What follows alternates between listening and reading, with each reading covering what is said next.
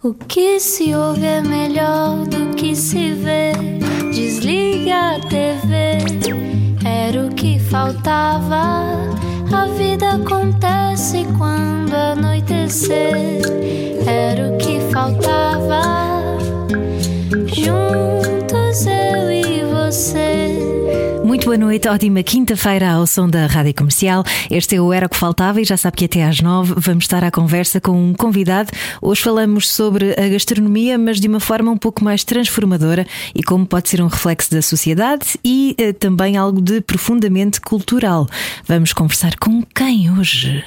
Era o que faltava. Uma conversa sem pressa ao final do dia Juntos eu e você. na Rádio Comercial. Nasceu no Algarve e ainda criança viajava para Matosinhos no caminhão do peixe do negócio da família. Quando veio estudar para Lisboa, entrou para os bastidores da gastronomia e desde então já muito fez pelo setor. É mentor do maior concurso nacional de cozinha para profissionais, que este ano comemorou a 30 edição, mas também das Food Week de Lisboa do Porto, o do Congresso dos Cozinheiros, que há 15 anos juntou chefes para partilharem experiências.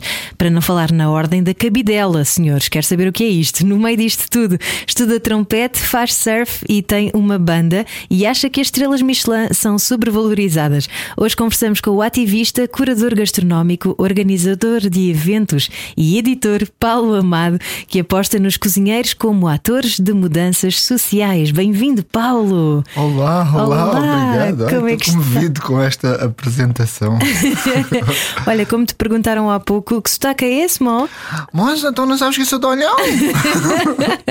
pois é, o sotaque da- daquela cidade ali à beira mar plantada, a terra do olhar maior. Olhão.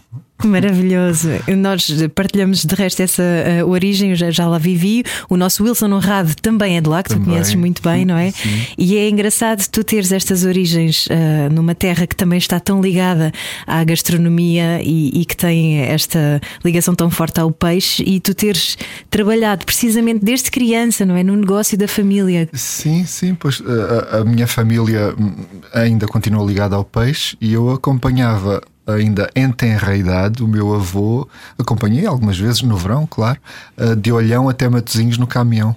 Então, eh, na primeira vez que fui, e depois isto virou história, não é? Eu, chegados ali a São Marcos da Serra, estamos no Algarve, não é? eu pergunto: falta muito? Bom, mas as crianças fazem isso, não é? Falta muito. E, e, é isso, fo- foram, são memórias muito fortes que estão cá dentro de, de um país de outro, de outro tempo. Ainda não existia autoestrada. Ah, um cruzamento forte entre ah, família, mar. ah, culturas, a cultura do Algarve versus a cultura do Norte, não é? As comidas, os cheiros, não é? aquilo era, um- era, um, era um mergulho. Durante uma semana ficaria fora de casa e exposto, exposto a isso, a, a outras experiências que entretanto me marcaram para a vida. E hoje não consigo, não, quando vou a Matozinhos, alguma coisa ali que está ligada, não é? E, e é isso. E esse foi o mesmo avô que foi para Marrocos com a família? Foi, ele, bom, ele tentou. É? Era- eram outros tempos no, no, no nosso Portugal e no Sul em particular, hum, em que as pessoas tinham de emigrar à procura de uma vida melhor.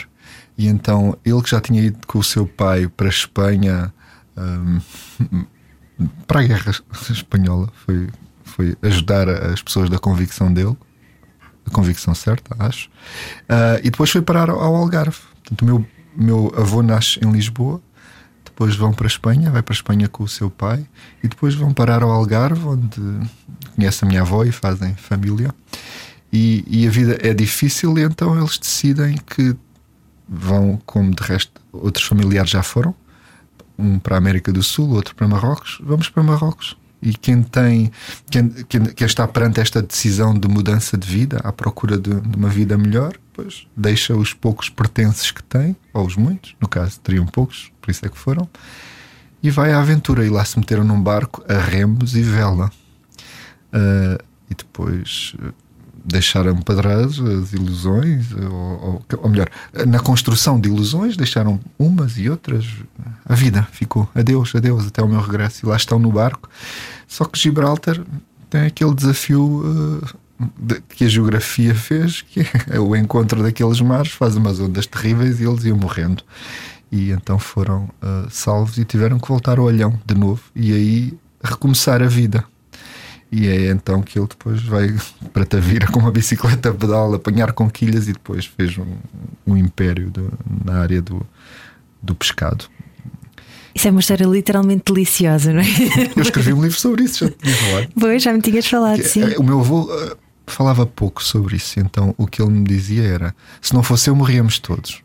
Que era, e que foi o, o título do livro. E o resto, portanto, tudo, eh, isto que eu te falei foi o que fui falando com os filhos e, e tem uma parte de ficção também. Mas tudo o que eu disse acho que não é ficção. Mas é épico, mesmo, mesmo com alguma ficção à mistura, não deixa de ser épico, não é? Ah, não, a ficção é, é quando tive que me meter no papel dele e imaginar, sabes o que é remar? Remas, a dada altura tens que pôr a mão na água porque eh, as mãos estão doídas, não é? E, e esse aliviar de mão e o que é que sente a mão, pode ser o dorso de um cavalo quando pões a mão dentro da água. E, enfim, a, a secura, não é? A vontade de beber, parar a, a caminho ainda na costa do Algarve para ir apanhar umas laranjas e não, não sei. E que faz pensar já agora também nas- nos muitos refugiados que vão chegando às nossas costas, não é? E É o que- inverso, não é? Portanto, agora são os africanos a vir para cá e noutras alturas fomos nós a ir para lá. Estranho este mundo. É mesmo. E, e a resiliência do, do teu avô é, é algo que também é muito comum nestas gentes que tinham que lutar, não é? Para eh, criarem vidas e, e terem futuro. E começou tudo, como tu dizias, com o teu avô a ir de bicicleta, a buscar conquilhas a Tavira, entre Olhão e Tavira, ainda é bastante. 30 quilómetros. Pois, de carro ainda é meia horinha, imagino de bicicleta. Portanto, eh, um bocadinho de sotaque olhanense.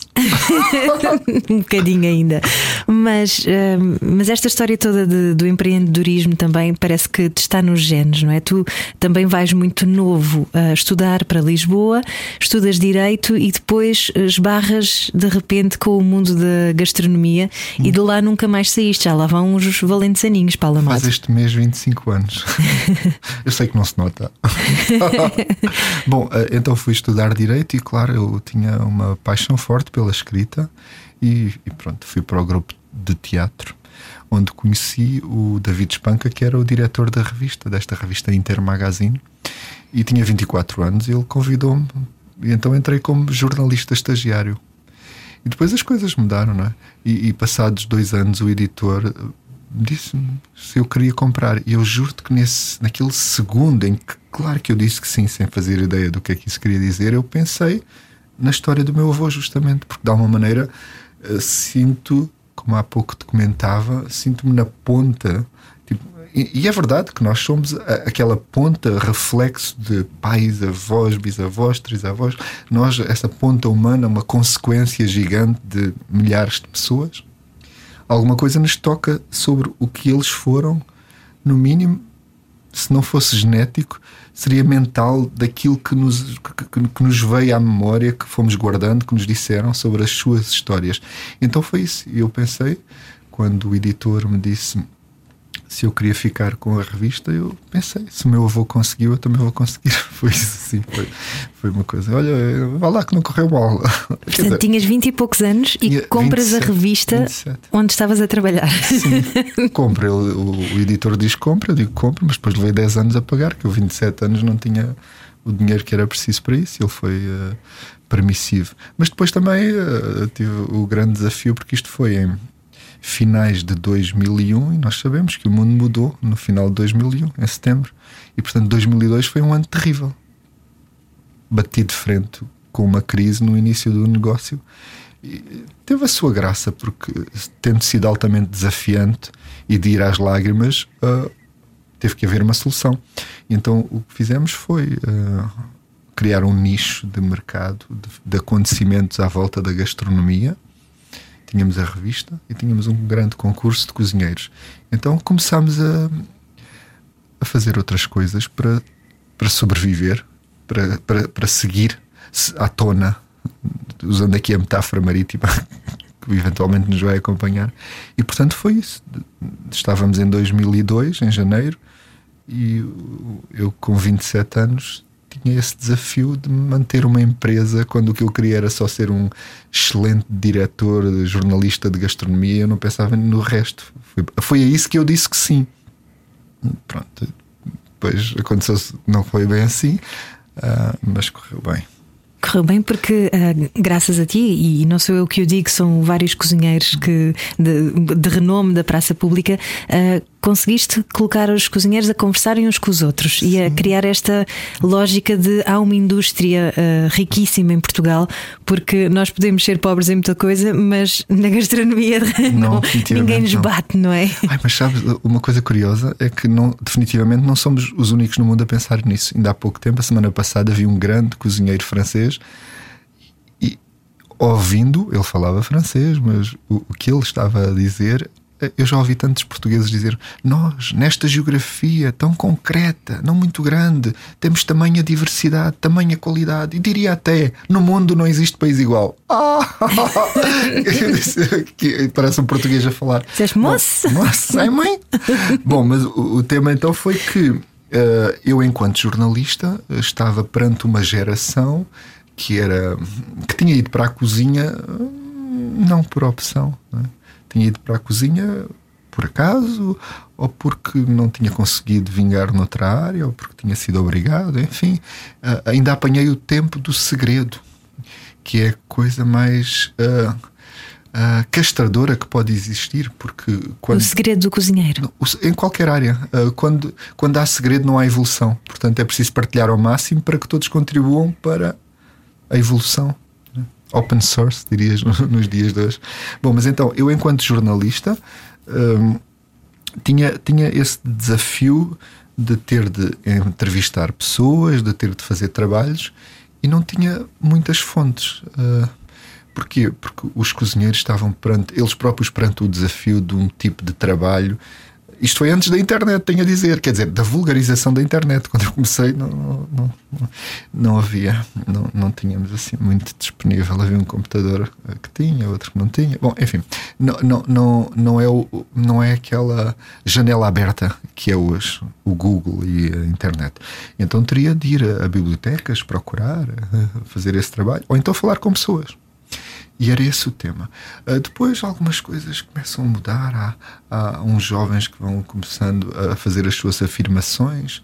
De resto, isto é um, uh, está a acontecer na Europa. Portanto, estou a falar no, no, final dos anos 90. Eu entrei em 1997 e depois em 2004 eu faço o primeiro ensaio e, e, em 2005 é que eu faço um palco para a partilha, porque entretanto começa a haver uma efervescência e eu percebi claramente que aqueles 10 ou 15 que estavam empenhados na mudança precisavam de partilhar aquilo com mais. Então, nesse primeiro congresso, tive uh, 100 cozinheiros no Estoril, tive uns 15 ou 20 a partilhar e 100 na assistência. O último, que foi, foi feito agora há duas semanas, uh, teve 50 a partilhar e uns 1300 na assistência. E foi, portanto, as coisas mudaram também, passaram 18 anos, mudou gigantemente a, a, a noção do, daquilo que é o cozinheiro, da sua participação social, da importância que ele tem a vários níveis para a cadeia de valor do ponto de vista económico, para a nossa saúde, para a saúde pública. Enfim, uh, as coisas mudaram, mas de facto, sim, foi assim. Há, no início dos anos 2000, comecei a, a preparar esta ideia de que era preciso um, um palco. Uh, para a partilha. E esse palco, que no início era eminentemente técnico, porque uh, havia alguns cozinheiros que tinham esse domínio da técnica, uh, outros precisavam de a ter, uh, então era a reunião anual. Entretanto, as coisas foram mudando. Uh, existem hoje, o, este congresso continua a, ser, a ter a sua importância, mas existem, estão vulgarizadas mais ferramentas para o crescimento na área da técnica. E eu, com o tempo, fui uh, interessou-me uh, a possibilidade que tinha tendo partido da técnica, uh, adotar causas humanistas. O que quer dizer que faça um congresso que é de cozinheiros, mas que olha para a sociedade. Porque é preciso olhar. É, é, acho que é relevante uh, que possamos pensar no contributo social inerente a qualquer decisão que vamos tomar.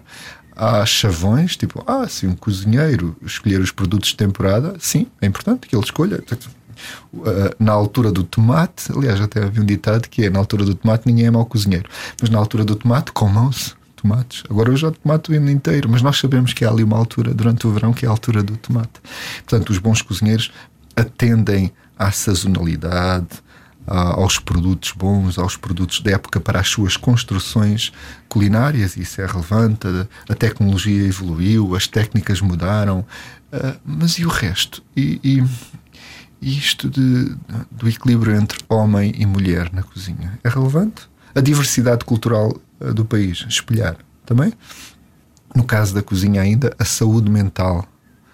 Então, o, o que nós fazemos, uh, temos uma, uma lista de causas que, que nos guiam nas construções que vamos levando a cabo. E, e quando tenho de programar um evento, uh, tenho essa obrigação de olhar para o país no seu todo, de compreender que vem perdurando não só na gastronomia, mas noutras atividades da sociedade. E de resto interessa-me que a gastronomia seja, não seja um, que a gente da restauração, as pessoas da gastronomia, que não sejam uh, uh, perante o, o, um sistema de reconhecimento social, não sejam nem menores nem maiores do que as outras. Somos todos seres humanos e há uns que trabalham nisto, outros naquilo. É só isso. Mas é engraçado dizer isso porque parece que há, há aqui uma dicotomia forte que é entre os chefes que estão associados ao glamour de ser chefe de cozinha e de facto é uma profissão que exige muito trabalho, muito suor e muito stress, e depois os cozinheiros de uh, a Tasquinha do lado, onde nós vamos todos os dias uh, almoçar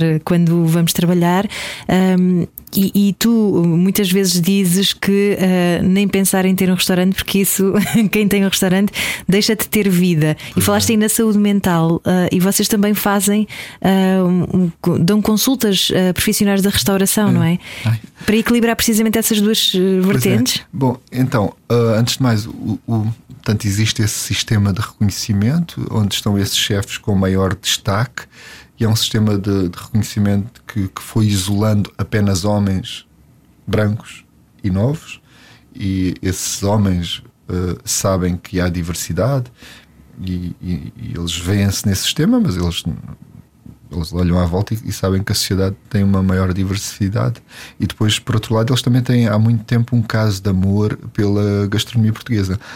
Quando eu entrei, não. Uh, não estava esta geração em voga e não existia um caso de amor pela cozinha portuguesa por parte daqueles que de alguma maneira eram mainstream ou os mais destacados. Era, estávamos ainda um, um pouco impressionados com uh, uma, uma espécie de uma herança francesa que de facto existe, uh, mas que entretanto uh, foi ganhando corpo a herança portuguesa, foi crescendo este caso de amor, mas as cozinhas são, são entrando agora, fazendo uma ponte para esse tema, esse projeto chama-se Nós as Pessoas e tem um site e tem três pilares. Um primeiro pilar é de apresentar as pessoas da gastronomia, um segundo é de lhes dar ferramentas, porque passa-se que o trabalho na cozinha é muito intenso. Uh, com frequência exige uma dedicação que vai para lá do horário para chegar a uma perfeição. A nossa descontração na sala não rima com a descontração de quem lá está atrás, preocupado para que os pratos saiam da melhor maneira possível.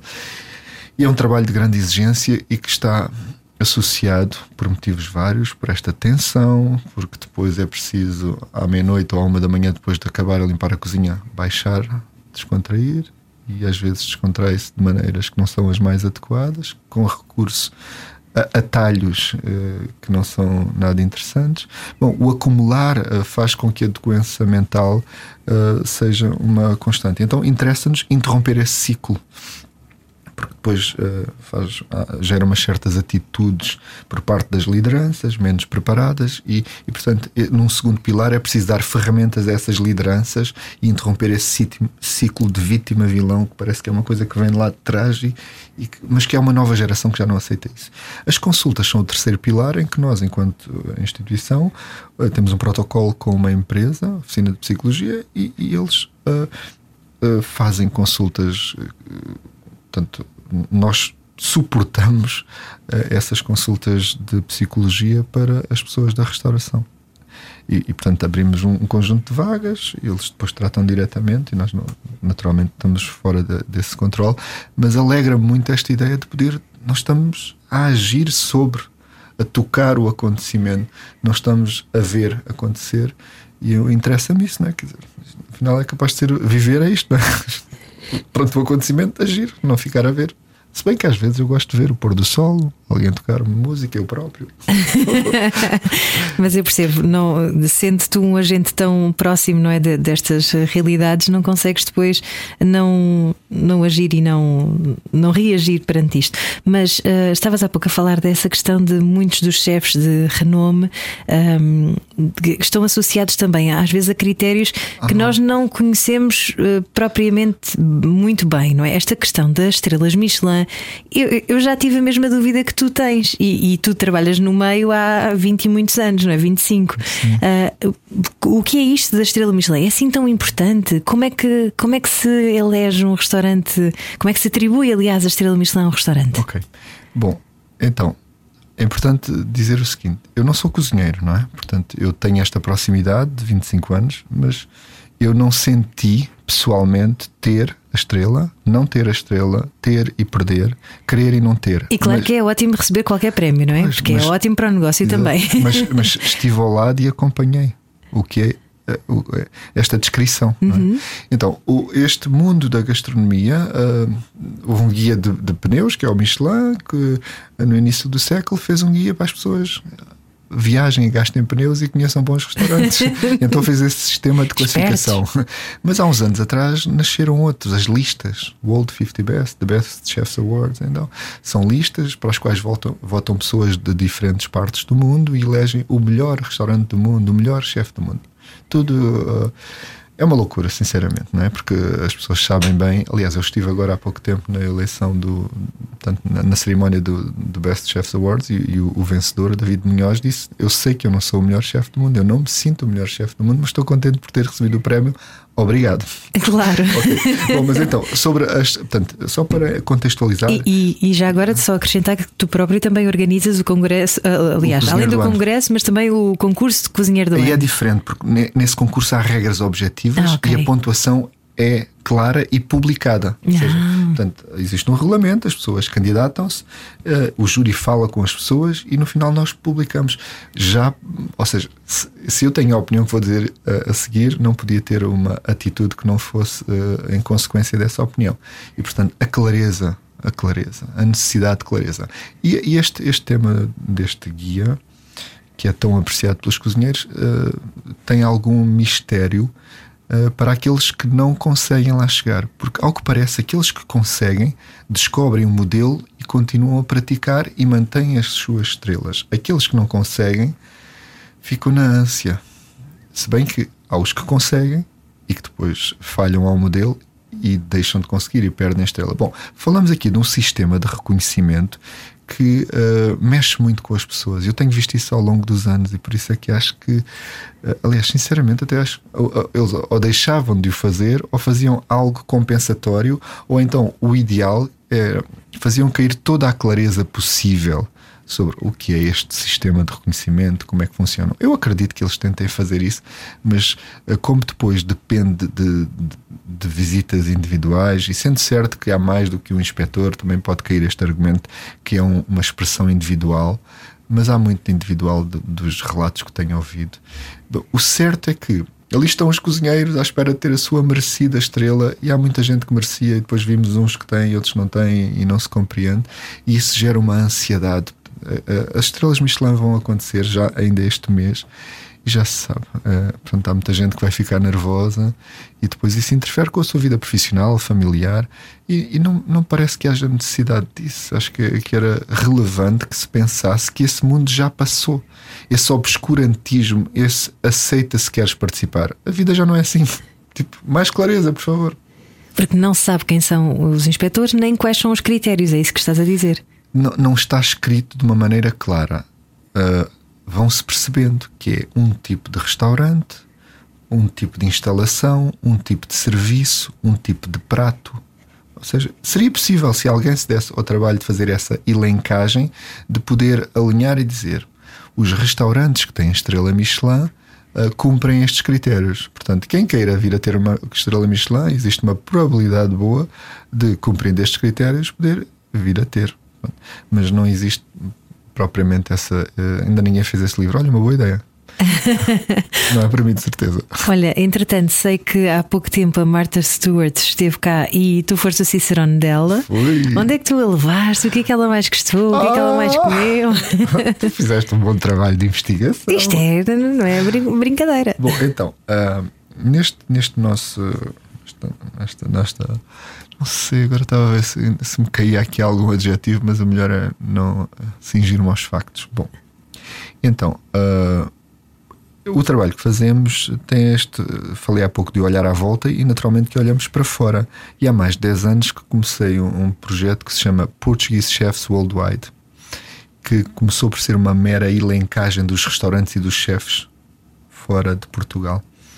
E depois, ali para 17, 18, isto da pandemia passou aqui um pano, limpou umas coisas.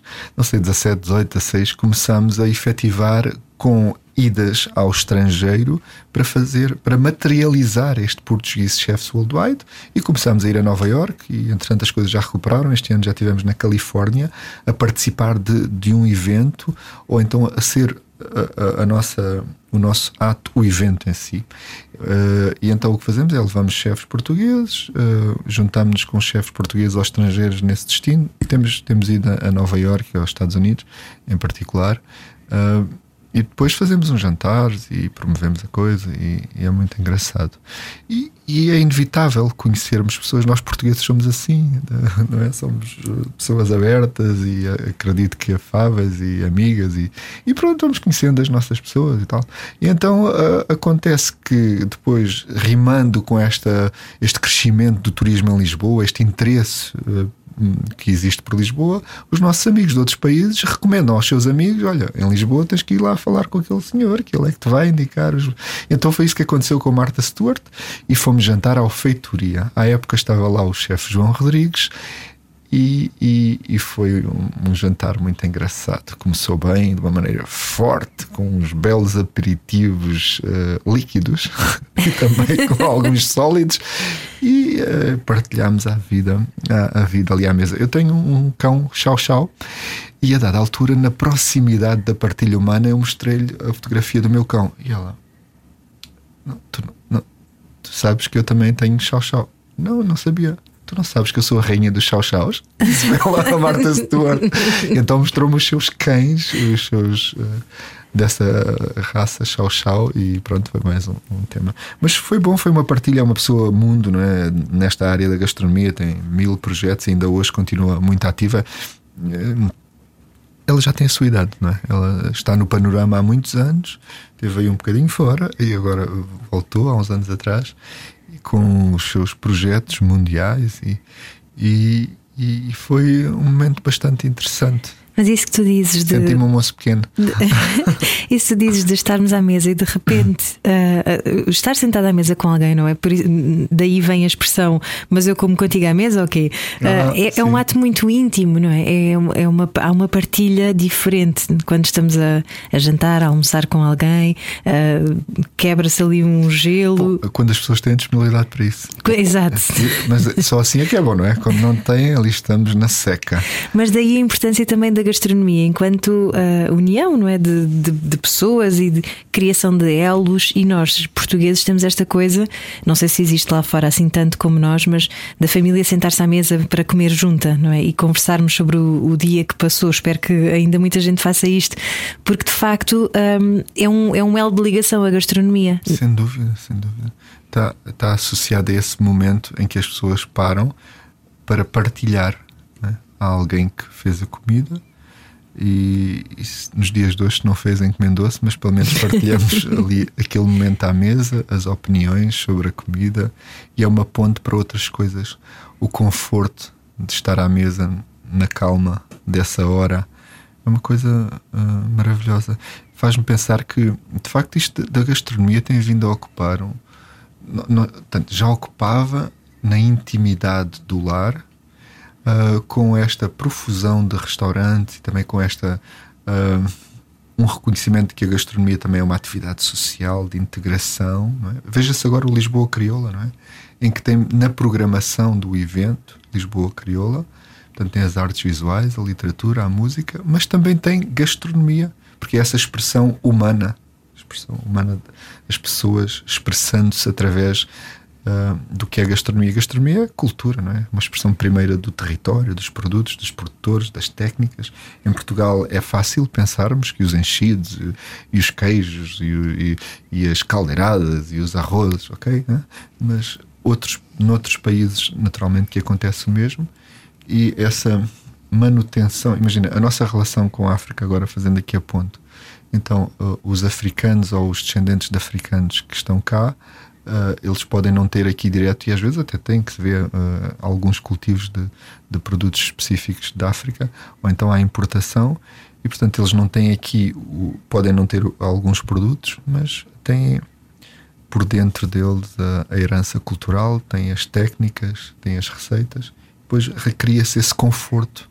É isso, rima com conforto, gastronomia, e para mim rima também, como dizias há pouco, com essa vontade de mudança social, de poder usar uh, esses equilíbrios que são possíveis através da gastronomia para gerar uma. Eu acho que isto, nós, o que é um país? Um país é uma espécie de um jogo de espelhos. Se cada um conseguir, na sua microparte do espelho, fazer um certo trabalho para refletir uh, as suas crenças, a coisa pode mudar, não é? E, portanto, é isso. Estou cheio de vontade de comer uma moamba da minha avó agora. Hum. Já voltamos para a segunda parte do Era o que Faltava. Hoje estamos à conversa com Paulo Amado, ele que tem trabalhado na área da gastronomia nos últimos uh, eh, 25 anos, é ativista, curador gastronómico, organiza eventos como uh, a Food Week de Lisboa e do Porto ou o Congresso dos Cozinheiros e vai continuar a conversa connosco no Era o que Faltava. Fique por aí, voltamos já a seguir. Às 8 da noite paramos o tempo. Paramos o tempo e conversamos sem pressa. Era o que faltava. Não era o que faltava. Juntos eu e você. Da Rádio Comercial. Hoje há conversa com Paulo Amado, ele que tem estado a trabalhar na área da gastronomia nos últimos 25 anos, enquanto curador gastronómico e também a organizar eventos uh, de grande renome, como por exemplo as Food Week de Lisboa, do Porto, o Congresso de Cozinheiros ou o concurso uh, de cozinheiros também. É isso, não é? É assim que se chama? Chefe cozinheiro do ano. Isso, exatamente. Bem-vindo, Paulo, de volta Obrigado. a esta conversa no Era o que Faltava. Já falámos sobre um, os dúbios critérios das estrelas Michelin, uh, já falámos sobre como os cozinheiros podem ser agentes de mudança social e o trabalho que tens feito nesse âmbito. Uh, sei também que tu dizes que este teu trabalho te dá pouca saúde, porque comeres fora tantas vezes é e comeres coisas boas, como é que tu fazes este equilíbrio? Então, nós, eh, as pessoas da gastronomia, com esta, este trabalho um pouco mais intenso, estão expostas à, à, à gastronomia. Eu sinto-me exposto. Ah, não, não me estou a queixar, só estou a dizer que faz parte do meu trabalho com as visitas que tenho, os eventos que organizo. Uh, portanto, estar perante a mesa, ai que pena, não é a melhor coisa do mundo. É, é maravilhosa a ideia uh, distante de poder comer umas coisas uh, espetaculares, mas com, com, com elevada frequência pode não ser interessante e o corpo não aguenta, porque não fomos feitos para andar a comer uh, estas intensidades. Então, o que eu faço é tento poupar-me um bocado e já, já, já, já fui mais frequente do que sou agora. E depois tenho que fazer assim uns desportos específicos para ver se consigo manter-me sem tomar os comprimidos para o colesterol. Deve por cima a nossa gastronomia, não é? Que puxa ali bem pela, pelo azeitinho e. É tão bom, é tão bom. Bom, mas então. Uh, olha, tenho que pagar o corpo, tenho que tendo de trabalhar o corpo para, para que eu consiga manter a, a atividade. Uh, e, e tenho a dizer-te que, que, que, infelizmente, já tenho visto ao longo dos anos pessoas que, que sofreram uh, so, pelo facto de estarem expostos à gastronomia. É uma exposição, é uma maravilha, mas quando é demais também pode não ser bom. Muita gente a caminho do jantar a esta hora também. Exponham-se à gastronomia com força e empenho. Mas Boa com sorte cuidado. com isso, exatamente. Mas hum, estávamos a falar há pouco sobre esta magia de nos sentarmos à mesa e de partilharmos uma refeição, que é, comer não serve só para nos alimentar, para nos alimentar e para nos nutrir, não é? Esta, há toda uma ligação hum, cultural a isto. Há pessoas que, por exemplo, não gostam nada de provar comidas de outros países e está tudo ok com isso, não é? Hum, e, aqui há uns tempos havia muito este preconceito, como tu disseste, de nós não sabermos ah, valorizar a nossa gastronomia, que é riquíssima. E que tu, conhecendo este país como ninguém, deves ah, fazer disso assim um, um bálsamo na tua vida. E, por exemplo, daí vem a ordem da cabidela. O que é isto, a ordem da cabidela? Ah, então, eu, eu concordo a 100% com tudo o que disseste. De facto, há aqui uma, uma, uma diversidade maravilhosa de gente. O artesanato culinário. É que existe artesanato culinário. Quando pensamos em artesanato, talvez não nos seja evidente que também existe artesanato culinário de pessoas que acumularam saber, de pessoas que, que, que nem sempre têm a noção do caráter especial da sua contribuição para o que é a cultura portuguesa quando fazem aqueles queijos, aqueles enchidos, aqueles pratos tão especiais. Há uma vida que eu faço isto, dirão, não é? E, e nós regalados por poder comer esse resultado, o pão, ai o pão. Nós, os moços da cidade, é quando vamos à terra é que sentimos mãe. isso, não é? Ah, mãe! Aquele peixinho, as ovas de choco, peixinho da Ria Formosa. Ai, que maravilha! Bom, hum, ai, agora eh, estava tão focado. Tu distraíste. Desculpa, desculpa. Agora- Distraído com as ovas de choco. não, mas estavas a dizer que realmente são, são barómetros incríveis de- da cultura não é? regional. Todas essas coisas, os queijos e os, os enchidos, aquelas coisas que nós damos quase por garantido e que são absolutamente Era a ordem da incríveis. cabidela. Ah, e a era ordem da cabidela, obviamente, sim. Exato. Perdi um bocado o foco, desculpem. Não faz mal. Bom, e então, ah, eu tenho uma grande vontade humana de, de juntar pessoas. E, e sei, vindo do Algarve, das clivagens existentes entre o, o litoral e o interior, entre o norte e o sul. E uma das minhas causas tem que ver com uma ideia de país no seu todo. E então, com grande intensidade, agora durante este tempo do Covid, já o fazia, mas eh, montei uma iniciativa que se chamava Pequeno Almoço dos Cozinheiros. Andei milhares de quilómetros, todos os meses fazia um pequeno almoço numa região com os cozinheiros dessa região. E, e- e uma das consequências lógicas dessa vontade de juntar foi nós acontecia hum, porque alguns dos nossos amigos gostavam de cozinhar as cabidelas um ou outro evento fizemos. Depois ocorreu a ideia de vamos juntar-nos debaixo disto. E então fizemos a maior estrutura de gente da gastronomia que existe em Portugal é uma estrutura informal que tem à volta de mil membros que eh, simplesmente são membros porque participaram em alguma das ações. Portanto, é uma estrutura informal. Chama-se Ordem da Cabidela. Somos todos cavaleiros da Ordem da Cabidela. Uh, nasceu formalmente na Porto Food Week em 2019, no restaurante Oficina, e depois seguiu por aí. E todos os anos fazem oito, nove jantares em diferentes regiões.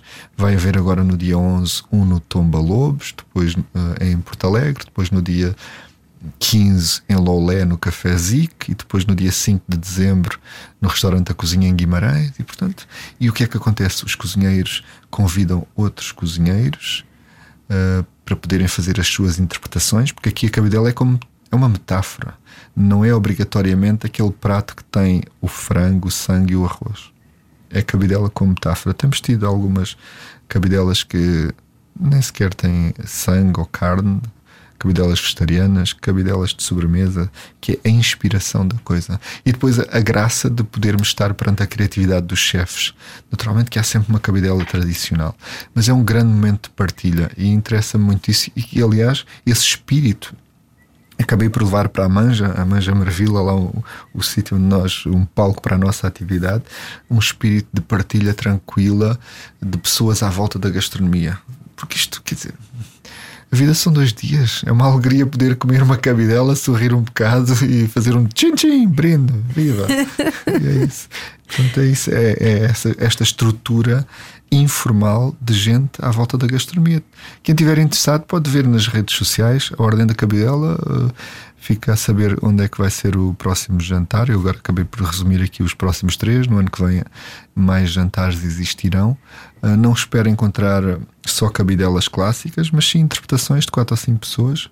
E garanto que não é enjoativo do género, uh, fico cheio. Bom, porque os amantes vão dizer eu quero, não é? mas depois não, vão chegar lá e não vão encontrar só cabidelas tradicionais. Mas uh, o, o que há a destacar é que é mais um ato de com vista a juntar as pessoas. É uma energia forte das pessoas quando se juntam e aquilo resulta, e isso depois trespassa para todo lado. Para a sala, desde.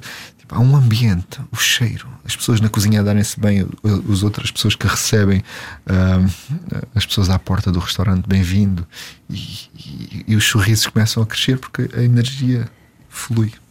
Estavas a falar dessas reinvenções da cavidela, por exemplo. Então, tu não és um purista, não há coisas erradas na gastronomia. Ou há? Paulo Amado. Tantã. Ai, então, mas vejamos como é que um ser humano pode ser puro se isto são misturas. há convicções limitadoras, não é? Há convicções limitadoras. Por exemplo, nós sendo de olhão Moço. uh, sabemos o que é um bom peixinho assado. Oh. Às vezes. Mas o peixe assado é uma coisa terrível porque é tipo, sabes que a minha vida mudou quando eu descobri o ponto de cozedura de um camarão. Disse, o que, o que é que isto quer dizer? Então quer dizer que todos os, os alimentos têm o seu ponto correto de cozedura. Nós sabemos que um, que um, um vegetal quando cozemos e se, se, se, o deixamos dentro da água onde ele cozeu, vai haver ali uma transformação e ele vai, vai passar de verde, se for verde, a castanho. Por isso é que se tiram os vegetais e se arrefecem em gelo ou então uh, retiram-se antes de, de, eles estarem cozidos porque eles vão acabar de cozer fora. É? Portanto, essa gestão, o ponto de cozedura com o camarão, o que é que aconteceu? Uh, portanto, um dia descobri que os camarões não tinham que ter a textura do frango assado. não é? Porque é o que acontece. Em qualquer sítio te servem camarões com, com a textura do frango assado. Aquilo tem que ser um bocadinho mais molinho, perder menos água, ter mais sabor, não é? E depois há o típico do bacalhau que não pode ferver. Uh, sei lá, há tanto, há tanto pormenor. Mas falávamos do peixe. O peixe, se fica tempo a mais na grelha, está, seca. seca. E o que é que nós queremos? Há pessoas que apreciam aquele crocante.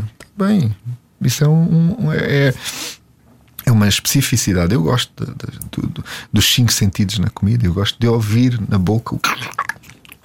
É? Gosto disso. Mas não é para tudo, não é? Por exemplo, não dá para um camarão e para o peixe só dá na pele. É? A parte de dentro eu, não, eu prefiro não ter assim, não é? E portanto. Uh, uh, há, há, muitos erros, uh, há muitos erros que estão vulgarizados, mas a gente consegue viver com isso, não é? Aliás, há, há, até há ciência que, que, que, não sei se já ouviste falar na cozinha molecular. Uhum. Então, os, foi um, foram os franceses.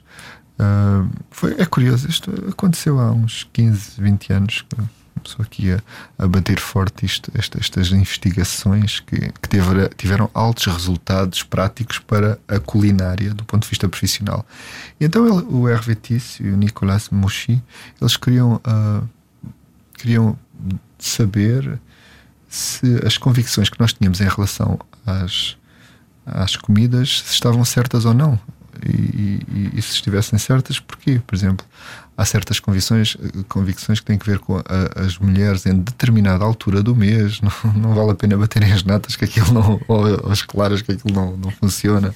Enfim, uh, eles o que fizeram foi, foi uh, estudar e, e, ao estudar trouxeram conhecimento e trouxeram ciência sobre uh, o ato culinário, sobre a confecção, sobre a temperatura, sobre o produto, e isso resultou em brutal inovação que hoje os cozinheiros têm à sua disposição. Portanto, Sim, a cozinha uh, é uma ciência. Mas espera que ainda não explicar se podemos bater natas ou não. Não podemos, claro que sim. É, é, é tipo, É só um mito, não é? Nessa altura também se pode tomar banho na praia, se, se bem te lembras, não é? Há, portanto, há, há essas convicções limitadoras hum, que, que fazem parte da graça humana, da- das coisas que, que nós eh, crescemos a acreditar e depois está em nós podermos prolongar ou não essas convicções. Mas isto é tudo vida, é tudo gente, é tudo bom. Hum, tudo bom. Olha, eu tenho Até a o camarão a saber a franga, com a textura do frango é bom. Eu tenho a convicção de que eh, já estou com fome, mas quero conversar contigo mais um bocadinho em podcast, Sim. um exclusivo online, eh, que vai estar depois em radiocomercial.ol.pt. Aqui no ar nós temos mesmo que dizer eh, até amanhã, porque o Gonçalo Câmara chega já a seguir na Rádio Comercial com o By Night. Beijinhos, eu era o que voltava a estar de volta amanhã às 8. Obrigada, Paulo Amado. obrigado, obrigado. Paulinho, como é que é? Nossa, já temos um exclusivo online. Moço, Wilson Honrado, vieste visitar a malta. Isto é só a gente famosa aqui, não? Estás no ar, estás exclusivo online agora. Então não estás? Entra, aqui- entra aqui, Wilson Ainda Honrado. bem que não disse nenhuma asneira, né? Normalmente chega aqui. Bota aqui o Wilson no rato, pá! Isto é muita gente de olhão aqui, não é? É demasiado, não é? Daqui a pouco estamos todos a dizer, Daqui a pouco estamos a fazer um motim. Não, não vai acontecer. não vai acontecer. Olhão. Mas é, há um gene olhanense, não é? Claro que há. Eu não, não sendo de lá, não tendo nascido lá, mas que de facto. Também não nasci em olhão. Pois já, na- tu nasceste em Angola, exatamente. Mas, Mas sou olhanense. És olhanense de Para a gema. vida. Para a vida. E é uma coisa que não se explica, esta cultura algarvia, esta, esta coisa castiça, não é? Eh, Quer dizer, eu não sei se não se explica qualquer coisa. Há- há- há- O Paulo deve ter alguma explicação para isso, que ele tem explicação para tudo. Eu tenho uma explicação aberta e uma fechada, escolhe. Uma aberta e Vai uma para que tu fechada. quiseres. vá. Olha, eu, eu, eu vou vazar daqui, vá. Vai. Beijinhos, Wilson. Obrigada pela um visita. Não, então, ah, sobre o ser olhanense, ao que parece, ser, foram agentes de Ilhavo, não é? Que iam, ah, esses bravos pescadores de Ilhavo, que encontraram na, na calma, naquelas areias douradas e na água calma da Ria Formosa, um porto de abrigo. Que bonito, E que- e poesia. depois replicaram, ah, e daí aquela baixa olhanense replicaram ah, com as casas de- primeiro de Colme e depois em Alvenaria. A primeira casa em Alvenaria foi a igreja. ah, replicaram o que viam no norte da África e daí Olhão, Vila Cubista. Ai, mas sabes, não, não trouxe, que pena. O Raul Brandão faz 100 anos, fez 100 anos em agosto. Hum, escreveu ah, no, no livro Os Pescadores, escreveu umas coisas bonitas sobre Olhão. Por acaso, se eu procurar, pode ser que tenha aqui. Deixa-me ver, pode ser. Pode ser. Aqui no, no grupo do- dos olhanenses. No eu- grupo dos olhanenses. Aliás, há uma coisa muito bonita que tu costumas recitar que é a carta marítima dos olhanenses. Como é que é? Carta do Marítimo Olhanense à namorada. Ah, Queres então Paulo? Amado, vais ter que dizer. Porque, as senhoras e senhores, caros ouvintes que estão connosco neste exclusivo online, agora já estamos um pouco mais à vontade e, e daí estarmos a extravasar esta costela hum, olhanense que, nos, que nós partilhamos. E eu acho que é, é algo digno de nota, portanto, acho que devemos ouvir a carta marítima. Então, ah, primeiro vou fazer o, o enquadramento. Isto é um moço pescador que está que, que pede a um colega para escrever a carta onde ele demonstra a, a sua estupefação com a atitude absolutamente inusitada do pai de sua noiva. E isto tem duas maneiras de ser dita. Uma maneira mais calma e pausada, pausada que eu vou dizer, e depois vou dizer, se calhar, não, vou dizer devagar e pronto, e fica assim. Francisca, há dias do mar das Berlengas, a sete braças e meia de mar, empeçaram-se as groseiras. Disto, vem lá o Marelo até pai e me dizeu assim: Moço, seja um montanheiro! Digo-te isto na casa esmaca, minha filha. Ai, Francisca, quando ele me dizeu aquilo, escreva aí, mano. Quando ele me dizeu aquilo, foi como se tivesse dado dois ou três tagaços da cara. Mas disto vê lá o mano Zé que me diz assim: Oh, estás-te a ralar? Caso a filha dele, caso que a caminha. Só da minha tia, herdei agora 12 moedas de ouro e o trafego todo de uma canoa. Compro umas, um chapéu de coco e uma bengala, umas botas de arranjador e cavador, passa a barra lá venta à tua porta, tu ligas-me na te ligue, tu falas-me na te falo. Teu pai uma bruta que manda os pinheiros, manda João Lúcio. Quem é que eu também pensa que é a rainha Dona Imélia? Os teus irmãos os elefantezinhos? Com licença, desculpa o que vai, mas é. Mas isto diz muito mais rápido. Não querendo maçar os. Não, mas, mas tinha que ser assim para as pessoas perceberem Não, também, mas eu não é? tenho que dizer rápido. Eu tenho que dizer rápido, olha, que isto não se diz assim Eu tão vou lento. dizer, quando eu fui viver para Olhão com os meus 14 ou 15 anos, havia coisas que eu não percebia. Porque eles, quando falam rápido, os olhanenses de facto são um bocado imperceptíveis. é. E depois diziam: Moço, vens lá de Lisboa e eu. Vamos ao é isto. Vou dizer rápido. Francisca, há dias mardos, me ligo sete para cima e a mar empeçaram pessoas grosseiras. Diz falar uma hora ao teu pai e me dizia: Oh, seja um montanheiro! Digo isso em casa com a filha. Para sabes, Francisco, como ele dizia, aquilo foi coincidência desta data. Tu já três tagaços da cara, mas diz-me lá manos a chover que me diziam: Oh, estás a ralar na casa com a filha dele, cá com a minha. Para que sabes, Francisca, que ainda tenho pretendentes. Só da minha tia, herdei agora 12 metros duras, está feito clube de macarrão. Compro o chapéu de coco, uma vinhala, uma, umas botas a raiz de e cavador. uma- Passa para lá dentro da tua porta, arrasta os pés nem um galo. Tu ligas-me, não te. Tu falas-me, não te falo. O que é que eu não me pensa que é a rainha Dona Imélia? Ou teus irmãos elefantezinhos? Teu pai é bruto que manda os pinheiros, luz com seus globo, vamos é. Ah, Rainha Dona Amélia e os elefantezinhos, é o que eu retenho de tudo Não isto. percebeste tudo? Não, tudo, tudo, perfeitamente. Paulo, eh, é genial que alguém que tenha esta eh, cultura, estas raízes tão castiças eh, de olhão, depois vá para as capitais elitistas do mundo, não é? Aquelas coisas todas muito. Como é que tu depois lidas com essa coisa de ah, estamos aqui num sítio muito Moça, pós? Então eu cheguei a Nova York e grave, se fores ao Vimeo, eu gravei isto em Nova York com o Tiago Pereira. Estávamos lá a fazer Eu o- vi com o documentarista, o, o autor da música portuguesa a gostar dela própria, não é? Nós estávamos a fazer um, um documentário uh, que se chama A Moda da Cozinha e que lançámos antes do Covid e foi, foi estranho, porque fizemos um balanço do estado. Porque, então, antes do Covid, nós sabíamos que Lisboa estava. Aliás, o país, não é? muitos visitantes, estávamos em alta absoluta. Depois veio o Covid, suspendeu-se e agora, ao que parece, está mais ou menos a recuperar. E nós queríamos apanhar esse momento, então levámos três anos a fotograf... a- a- entrevistámos mais de 70 pessoas e fizemos este documentário que se chama A Moda da Cozinha. E, e- e- E que está online. Eh, Não está online. já esteve. Ok. Uh, Mas vamos fazer uh, em breve um visionamento e temos que libertar isso. Temos outras coisas online, outros documentários. Não faz sentido que isso não esteja online. Temos que pôr. Temos que pôr. Mas quem quiser pode me pedir que eu passe. Mas fizeste isso então, gravaste isso em Nova Iorque, gravaste Sim. esta, Ah, esta, então, essa- essas- esta moda, não é? Sim. Então, uh, uh, achando-nos todos neste tempo aqui enquanto pessoas, lá faz sentido não sermos sempre assim em todo lado. E portanto, quando eu vou para esses sítios muito fancy, uh, então o que é que eu posso fazer? Pois olha, sou eu próprio e levo a minha terra atrás e as visões da gastronomia. Tivemos agora. um, em Sonoma. Tive eu e o José Júlio Vintém, que é esse chefe do restaurante Tom- Tomba Lobos, onde curiosamente vai haver a próxima Ordem da Cabidela em Porto Alegre. E fomos convidados eh, a levar este conceito do Portuguese Chefs Worldwide para um evento que se chama Pigs and Pinot. eh, porcos e, e Pinot, portanto, comida à volta do porco e o vinho da casta Pinot.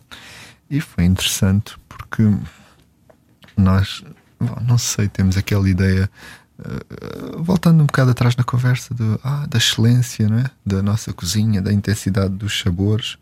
Bom, o, o que é certo é que hum, ele levou umas receitas de porco que foram de babar a intensidade de sabor, não desfazendo dos outros, até porque não provei 100% dos outros, mas provei muita coisa. E foi ali uma, uma, uma afirmação forte. Ele também é uma, uma personagem singular na gastronomia em Portugal, este homem, este, o José Júlio Vintém. E, e tivemos lá num. Ele, ele teve a, a dar uma aula, teve a desmanchar um porco, teve a fazer as receitas do porco e, e foi, foi bom ver aqueles moços num país qualquer que a maior parte deles né, lá sabia onde é que era Portugal. Um sim, mas que ela, por acaso até talvez esteja a ser injusto, porque eu vi muita muito interesse, muito interesse. Portugal, Lisbon, Lisbon, uou. E depois no final, até lá na casa do chefe, e eu toquei o trompete e alguém tocou o piano, e, e pronto, é, de repente é família, e foi uma graça o que fizemos. E é isto, isto. São pessoas. Qual é que é a maior curiosidade dos chefes estrangeiros quando chegam a Portugal? Sinto que tu és muitas vezes embaixador, não é? Da, da cozinha portuguesa. Acho que há um, há um tema que é ah, surpreendente para, para as pessoas, que são os, os produtos do mar. Nós temos aqui uma, uma, uma confluência que faz com que o- o pescado português seja singular do ponto de vista do sabor, da textura, é? portanto tem que ver com as águas, com o alimento e, e, é muito apreciado o pescado português. Ah, de resto, até pelos estrangeiros que estão em Portugal, no nosso Algarve, por exemplo, eu entendo que aqueles cozinheiros que lá estão, eles são bons embaixadores do país, porque eles, sendo bons cozinheiros, eles procuram o melhor produto uh, e o mais próximo possível, não é? Para que viaje o menos possível, para que mantenha as suas características ao máximo. Então eles amam o peixe do Algarve e o pescado de Portugal e os mariscos do Algarve e, e têm lá como estrelas nos seus restaurantes Michelin. E aliás, nós mandamos muito pescado para, para outros países, não é? Quem se lembrou daquilo de, do slogan Portugal o melhor peixe do mundo lembrou-se bem. Foste tu? Não, não fui eu. Mas podia ser. mas eu só trabalhei na cataplana, nessa. Cataplana, que é, é um utensílio um utensílio que, que, que, é, que é típico da nossa região do Algarve, que é uma herança árabe e que, que, tem um, um, que é um exercício de perícia maravilhoso, que é tu abres a cataplana, pões as coisas lá dentro, fechas a cataplana e só vais abrir a cataplana quando for para servir. Não há nada de truques a meter coisas no meio, não dá. E portanto, isso tens que gerir a, a, justa posição. Do, tem, tem que haver domínio da culinária para fazer uma cataplana. Mas Normalmente traz que pôr tempo... a cebola em baixo porque uhum. está mais exposta e o peixe em cima. Né? Portanto, aquilo coisa ali naquela cápsula ao vapor, as batatas têm que ser fininhas. Portanto, epá, é ao natural, é uma coisa fantástica. E é espetacular porque uh, sujas pouca loiça. É o meu tipo de cozinha. Olha, bem visto. Mas uh, tem que haver uma boa pré-preparação. Portanto, primeiro as cebolas, depois o alho, um bocadinho de louro, fio de azeite, se quiseres, ou nada, ou natural, mas sim, tem que haver um fio de azeite. Ou, ou logo ali, ou depois lá em cima. Uh, depois o lume tem que ser sempre brando, não é? Porque o azeite, a partir dos uh, ah, 120 graus, deixa de ser azeite e começa a ser uma coisa que não nos faz nada bem. E então, depois uh, pomos o, os pimentos, cebola, pimentos, alho, as batatas fininhas e depois o, o, o, o, pescado ou o marisco que queiras numa, num controle da posição. Tens que imaginar que aquela batata fininha vai cozer e, e, e, num tempo uh, e esse binómio entre a espessura da batata, o calor que vai fazer, e depois uh, tens que procurar um, um tipo de pescado que tenha a altura suficiente para cozer ao mesmo tempo que a batata. Não é? E não há nada de truques, porque, olha, as ameijas, por exemplo, impossível, não podes pôr as ameijas em baixo. Isso é uma coisa louca de, que, que, se fazia eh, ou que se pode fazer se não quiseres aproveitar as ameijas e sim só o sabor e se não tiveres uma cebolinha para aguentar a coisa, não é? Porque as, as ameijas cozem num minuto, se tanto, não é? Há dois, depende. É? E portanto, ficar ali à espera, imagina, já cozeu a ameijoa e ainda falta acabar de cozer a batata. Coze a batata e continua a cozer a ameijoa. Neste, neste jogo todo mental que depois no tempo vai-te ficando nos dedos, no toque. Imagina, sabes que se um arroz está cozido, tira, pões uma colher na panela, tiras um grãozinho, pões lá a mão e sabes, não é? Ou então, nem sequer, olhas só, vês, está translúcido já. Uh, é, é, apaixonante isto da cozinha. Parece o meu filho que diz que já sabe se o arroz está salgado só de olhar para ele. Mas sabes que pelo cheiro consegue-se ver isso. Ah, se calhar é esse o sentido e ele ainda não detectou bem. Se calhar é isso. é isso. Olha, mas tu fazes questão de dizer sempre que não és cozinheiro, não, apesar não. de já, já dominares muitas técnicas, não é? Sim. Isso é de ouvir muita coisa sim, também. Sim, e depois naturalmente ir experimentando em consequência de ouvir. Ah, mas então, este concurso que falámos há pouco, o concurso chefe cozinheiro do ano eu também já fui jurado, mas em nada de coisas muito profissionais. Eh, por acaso, se calhar sim, às vezes. Mas não, não é essa a minha função. Eh, e então, é a profundidade com que um jurado de um concurso de cozinha fala sobre uma receita é, um, é uma coisa maravilhosa, não é? Imagina, ele tem um menu à sua frente e a primeira coisa que ele vai ver é se há harmonia cromática ou repetição.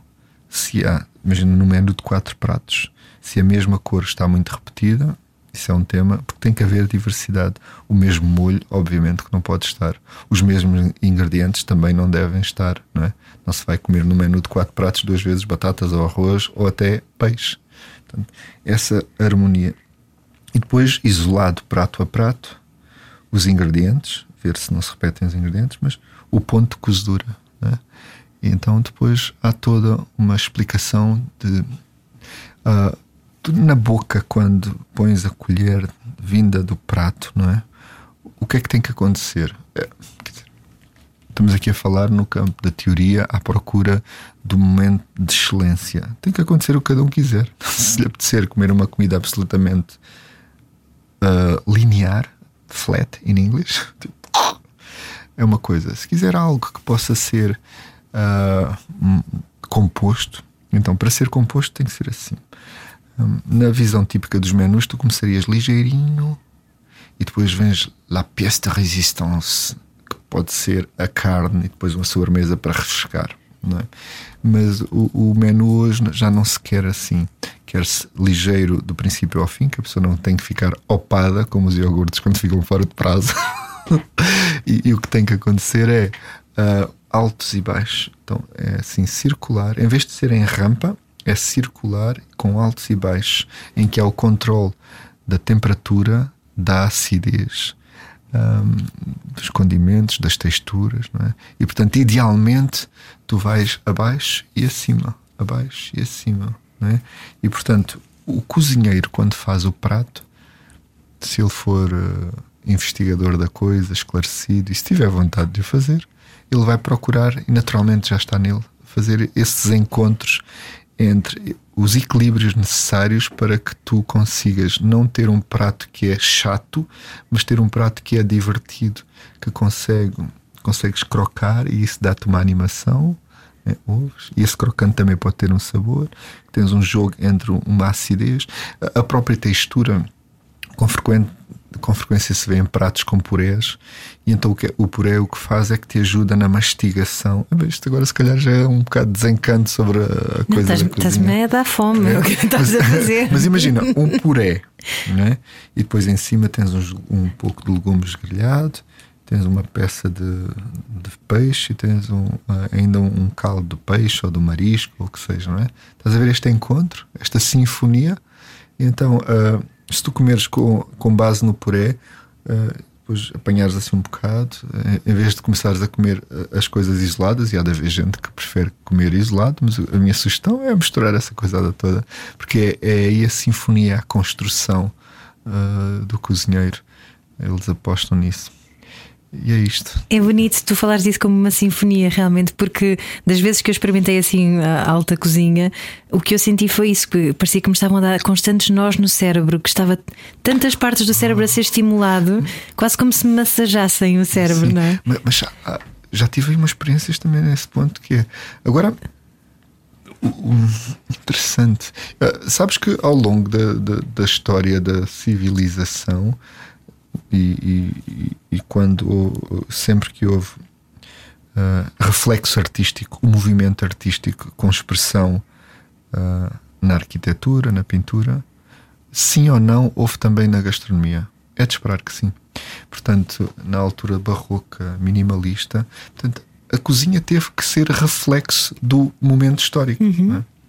Provavelmente, aliás, definitivamente, só nos palácios, só nas casas mais abastadas, que era de resto onde havia essa gastronomia. Noutros lados havia uh, um tema da alimentação para uh, que há uma certa diferença. A gastronomia à procura do esplendor do produto no seu tempo, com a correta técnica, e a alimentação pode ser isso, e às vezes é isso, mas normalmente é só a satisfação, é só, atenção, é a satisfação das necessidades básicas alimentares. Eu como para me alimentar, eu como para gastronomia. Estamos num período em que a, a, a grande criatividade se exige uh, e é possível, é possível colocar criatividade e com um custo controlado conseguir também fazer pratos interessantes. Uh, é preciso controlar, uh, comprar os produtos de época que, que são os mais saborosos e os mais em conta é preciso respeitar os pontos de cozedura e depois ir fazendo uns cruzamentos entre a proteína vegetal e a proteína animal. Existem boas soluções para só proteína vegetal. Nós é que temos que nos ir habituando a isso. Imagina uns brócolos bem cozidos e há pessoas que adoram, outros que odeiam.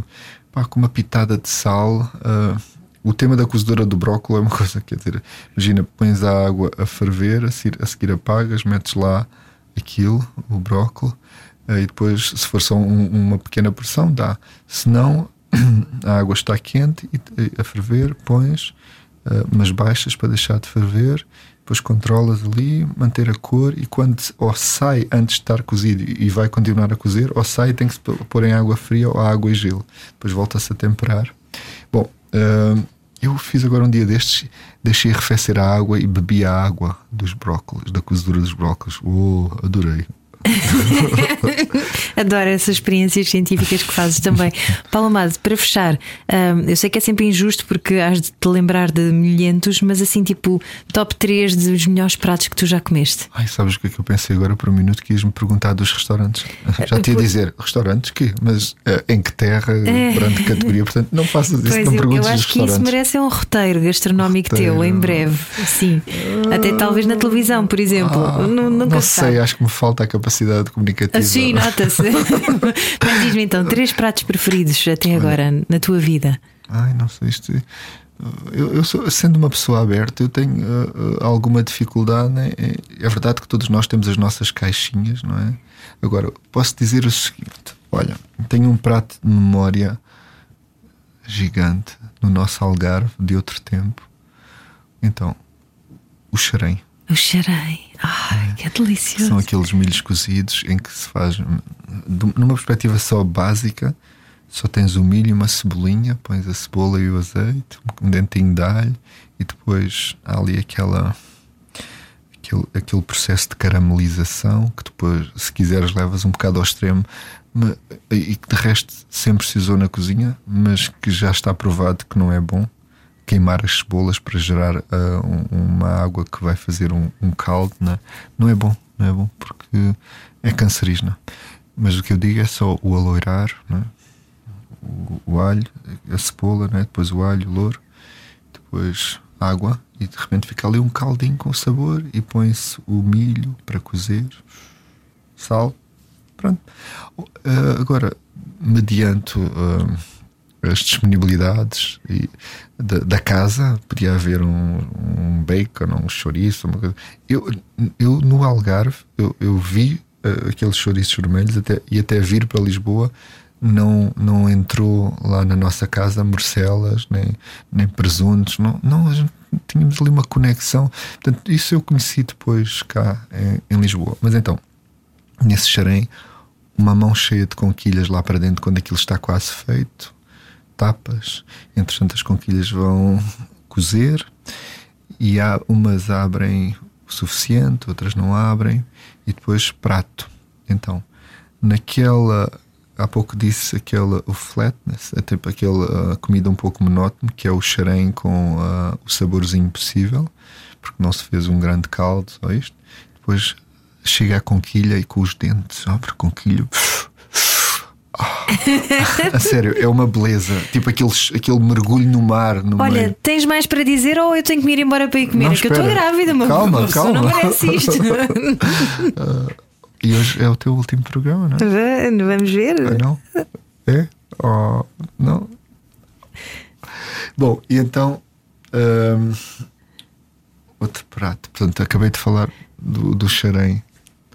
Um, que é que, ah, Bom, uh, não sei, só me ocorrem pratos de memória, mas também se calhar é porque a nossa conversa levou-me ah, lá para as nossas raízes e por, a, a, a, minha família estando ligada ao mar, havia todos os dias peixe fresco.